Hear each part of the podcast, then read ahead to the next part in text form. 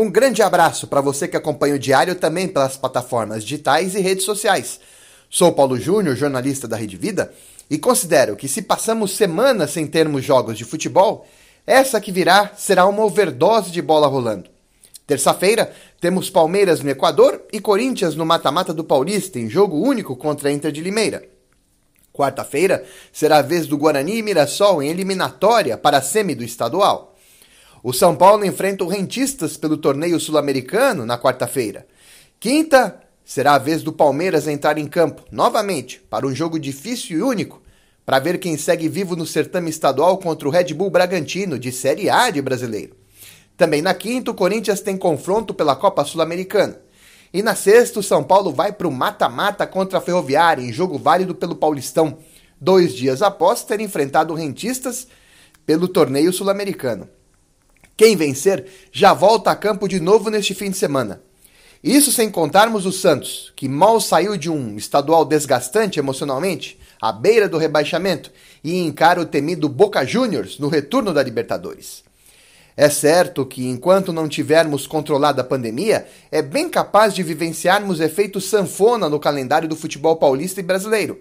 Ou seja, para de forma repentina o futebol por algumas semanas, até os índices gerais de contaminação ficarem um pouco mais controlados.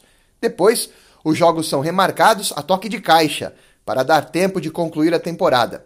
Agora, estamos vivenciando um período de estabilidade e até de queda no número de infectados. Mas esse quadro pode mudar, o que seria muito ruim, inclusive para o esporte. Por isso, o distanciamento social, álcool em gel e uso de máscaras são práticas saudáveis inclusive para o futebol e nosso calendário sempre desafiante. Calendário que sofre os impactos das duas grandes paralisações. A primeira, ano passado, na primeira onda do coronavírus, e mês retrasado, na segunda onda. Muitos criticam o regulamento não ter sido mudado às pressas, como a Europa fez em 2020, quando passou a decidir em uma só partida o mata-mata da Champions. Mas aqui no Brasil, os clubes são dependentes praticamente de receita única das TVs e da exposição de suas marcas na telinha.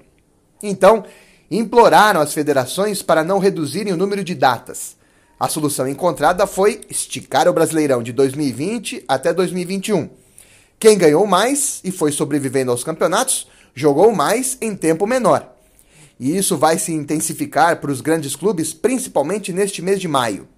No que se refere, inclusive, ao lado emocional, porque a partir de agora os jogos serão decisivos e todo dia, desafiante para os treinadores e elencos. Bom para quem curte futebol na TV, inclusive para criticar o porquê do rendimento baixo dos atletas e dos treinadores. A explicação já foi dada, né? O diário, leia, ouça, assista.